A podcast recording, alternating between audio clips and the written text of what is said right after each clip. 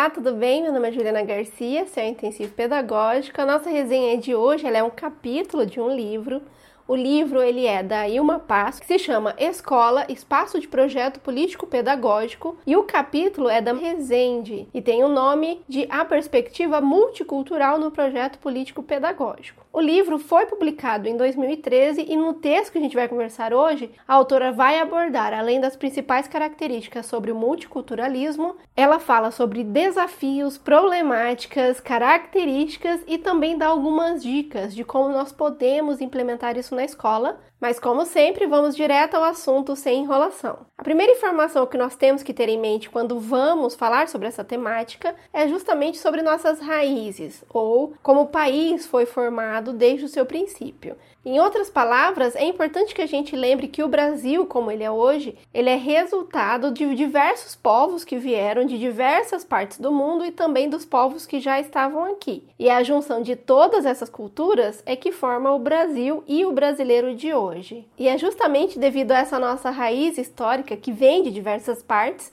é que nós temos diversos sotaques, culturas, religiões e também cores no país. Aliás, muitos autores costumam utilizar duas expressões quando vai falar sobre a cultura brasileira, que é a ideia de mosaico de muitas cores e também de uma colcha de retalho. Tudo isso para dizer que o Brasil é esse todo formado por muitas partes ou formado por muitas culturas. Tendo isso em mente, vamos agora começar a conversar sobre dois termos importantes que a autora traz logo no início, que é o conceito de multiculturalismo e também de interculturalismo. Segundo a autora, muitos pesquisadores vão fazer uma diferenciação desses dois termos. Então, multiculturalismo seria a existência de muitos grupos culturais em um mesmo espaço, no caso do Brasil. Enquanto isso, interculturalismo seria a ideia da intervenção ou da ação desses grupos em um espaço, ou a contribuição de diversos grupos em um mesmo espaço. No entanto, a autora, quando ela fala sobre multiculturalismo,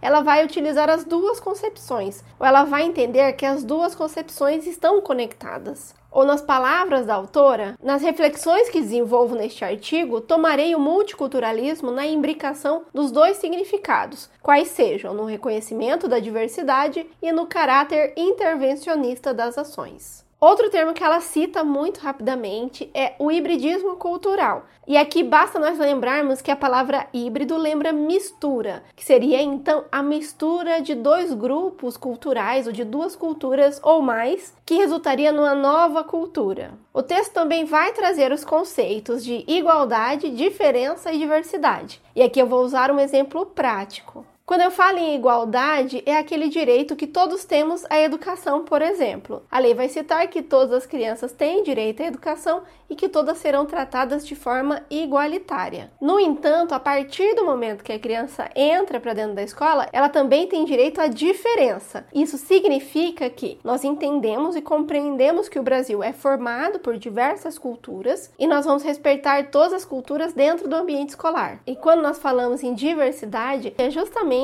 a consciência que nós temos de que somos diferentes, de que somos diversos e que a cultura brasileira ela é essa junção de todos os povos que estavam e que estão aqui hoje, sem distinção sem qualificar ou julgar em melhores e piores. E no ambiente escolar, como é que essa temática é vista? Basicamente, a legislação educacional já prevê a diversidade. Também verificamos em documentos oficiais diversos autores da educação vão defender, além, é claro, do discurso já fazer parte da escola. No entanto, a autora vai nos alertar que apesar de todos esses documentos, falas e também posturas dentro da sala de aula ou dentro da escola, nós ainda encontramos algumas dificuldades e é sobre isso que nós vamos começar a falar a partir de agora. Quais são as problemáticas que a autora citou no texto e que prejudicam as ideias e as concepções de multiculturalismo na escola? A primeira problemática que a autora vê é a defesa da monocultura, ou a ideia de valorizar uma cultura só, um único jeito de ser, uma única cor de de pele, uma única religião. Ela também vai falar em padrões de normalidade e tentativas de homogeneização, que é justamente a ideia de elencar ou defender uma única cultura e exigir ou desejar que as pessoas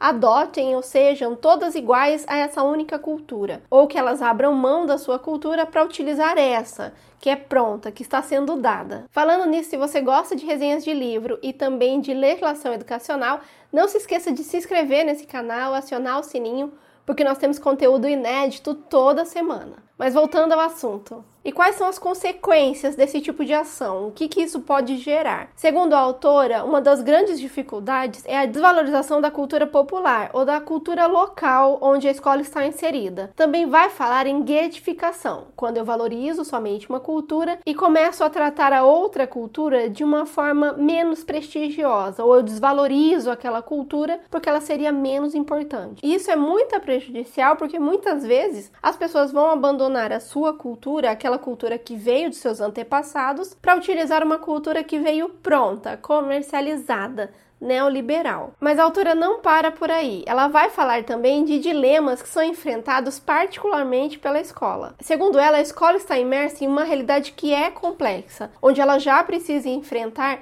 tanto as suas dificuldades quanto também as suas incapacidades pedagógicas e políticas. Ela também fala que dentro do ambiente escolar nós vamos encontrar algumas posturas autoritárias, só que disfarçadas, ou no termo da autora, veladas, que impedem a criatividade, a criticidade e também a expressão dos professores. Existe um outro dilema muito importante que eu vou fazer a leitura literal. A autora vai dizer que os princípios que se constituíram ao longo das experiências do profissional da educação não são abandonados com facilidade que pressupõe técnicos das diversas secretarias da educação. Então, além do autoritarismo que impede que as outras pessoas mudem ou adotem novas concepções, nós também vamos encontrar algumas práticas muito enraizadas, que as secretarias de educação até podem trazer novos documentos ou sugestões de atividades que ela vai continuar não sendo utilizada, porque estaremos muito fixos ou muito aprisionados a padrões antigos. Aliás, a autora vai citar que existe uma resistência por vezes ostensiva ou mesmo silenciosa e protegida por um discurso do incompatível. E aqui é importante lembrar que o incompatível lá na escola vai ser o na teoria funciona, mas na prática não funciona. Isso é bonito, mas eu quero ver na realidade realidade e outras falas que com certeza você também já deve ter ouvido. Além disso, a autora vai falar que as mudanças da sociedade são tão rápidas que muitas vezes nós ficamos parados na teorização e acabamos utilizando o discurso ou compreendendo a importância dessas novas concepções, mas a nossa prática continua estagnada. Outro dilema que a escola vai enfrentar aqui, ou é o último dilema que nós vamos conversar nesse momento, é desses pacotes homogeneizantes, atividades, apostilas, conteúdos que são pensados como uma unidade, ou como se o Brasil fosse um só, ou como se as escolas do município fossem todas iguais. A autora diz que adotar esse tipo de atividade, ele demonstra na prática ser pouco eficiente porque ele não consegue prever a diversidade, como as pessoas são diferentes e os interesses também são diferentes. Mas a autora não fala só sobre dificuldades, ela também fala sobre novas visões ou concepções, ou mesmo ideias que nós temos que ter em mente quando vamos tentar mudar ou tentar atualizar a nossa prática. E a primeira delas é a ideia de reconhecimento e complementariedade afasta a anulação de valores, conceitos, princípios e do próprio consenso. A ideia aqui é aquela da coxa de retalho ou do mosaico. Se nós entendemos que o Brasil é formado por todas as culturas e não só por uma ou por outra, se nós entendermos que somos complementares, nós afastaremos qualquer fala ou prática que não tenha isso em mente. A autora também fala que outra ação importante é a promoção de políticas públicas que vai defender ou vai esclarecer sobre o multiculturalismo. O texto também fala sobre a necessidade do equilíbrio entre cognitivo e emocional. Segundo a autora, nós somos pendulares, então em alguns momentos nós queremos tudo, em um outro momento nós não queremos nada, e até que nós chegamos ao meio, até que a gente entre em equilíbrio, ainda vai demorar um pouco. Mas tendo isso em mente, fica mais fácil nós não entrarmos em condutas reducionistas, que é aquela ideia de fazer uma atividade, uma festa, uma música que fale sobre todas as culturas, que serve como uma vitrine ou algo que mostra que a escola vai ser diferente ou que ela é diferente, mas no entanto, nem o currículo, nem o projeto político pedagógico e muito menos a prática se torna diferente. Então lembre-se, temos que verificar se nossa conduta, nossa fala e nossa prática não é reducionista ou simplista demais. Para finalizar, ela cita a importância dos espaços de revisão da nossa formação, que é a ideia de revermos, nos atualizarmos e também debatermos com mais frequência sobre todos os aspectos da nossa formação. Outra informação importante que a autora traz no texto é sobre currículo, ou sobre a autenticidade cultural em nossos currículos. E aqui a autora vai utilizar os fragmentos que foram descritos por Caudal em 1997, que são os seguintes: a colocação da cultura como foco central dos currículos, desenvolvendo nos processos de aprendizagem o estudo das diferenças historicamente delineadas, a sustentação da linguagem como eixo central, buscando sua identidade social, a busca da articulação entre currículo e experiência vivenciadas pelos alunos, a consideração da estruturação da vida em comunidade e as diferentes definições do eu, a concepção da história como consequência de rupturas e deslocamentos e a ampliação da concepção de pedagogia, compreendendo-a como modo de produção cultural. Ou seja, não basta adotar semanas culturais, musicais culturais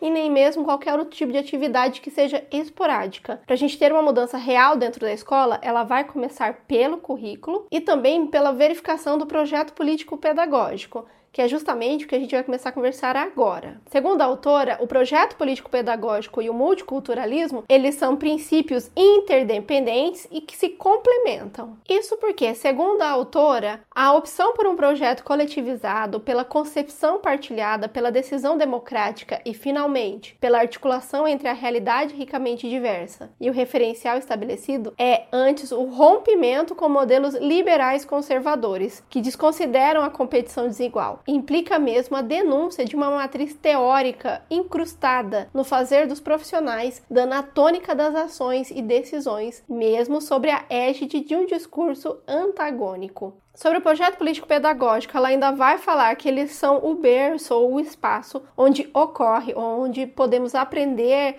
a viver com o outro, a respeitar o outro e a entender a diversidade. Ela também vai falar que a construção do PPP, apesar da importância, apesar de ser um momento correto para nós pensarmos e agirmos efetivamente para que haja essa mudança, para que haja um respeito dentro da escola, ele não é uma fórmula mágica, não é a partir dele ou da construção somente que tudo estará resolvido. Será preciso outras ações que vão fazer com que isso realmente ocorra na escola. Além disso, a autora fala que nós não precisamos de heróis ou não devemos ficar esperando heróis. Nós precisamos sim de pessoas comuns que gostem, que valorizem a diversidade, que gostem de interagir com a diferença. Aqui um exemplo sobre esse cidadão comum que gosta da diferença é pessoas que gostam de culinária diferente, gostam de conhecer sabores diferentes que gostam também de viajar a locais diferentes. Esse é o cidadão comum que a gente precisa resgatar ou trabalhar junto para que as diferenças sejam, enfim, respeitadas. Mas é claro que quando nós falamos sobre construção do projeto político-pedagógico e também da identificação de pontos de vistas diferentes,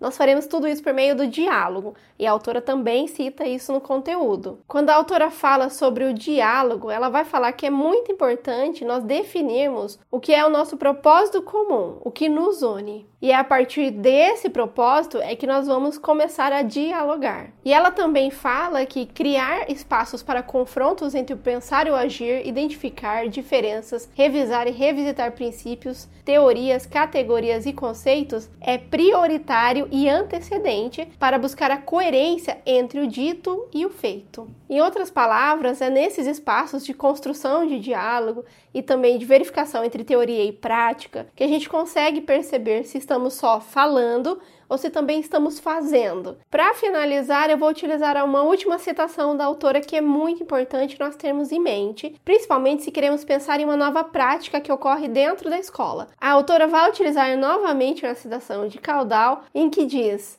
temos como desafio a incorporação do multiculturalismo ao currículo de forma que sua transversalidade possa perpassar os conteúdos tratados no cotidiano do processo de aprendizagem. Essa ideia contradiz a abordagem da educação competitiva, interpretando a diferença como déficit, particularmente na área acadêmica. Por que, que essa citação é tão importante? Porque, primeiro, ela fala em um conteúdo e um debate que vai passar por todas as disciplinas. Então, o multiculturalismo, o respeito às culturas diferentes, ele deve estar em todos os conteúdos, em todas as disciplinas. E ela também vai se negar a essa prática que fala em compensatória, ou que entende a diferença como algo que falta a uma pessoa. Lembre-se que a defesa da autora não é de classificar ou de dizer que uma cultura é melhor que a outra, mas sim que todas as culturas são importantes porque o Brasil é formado por todos. Teve o trabalho, a intervenção e a ação de todos os povos ou de todos os grupos culturais. Para finalizar, se esse vídeo foi útil para você de alguma forma,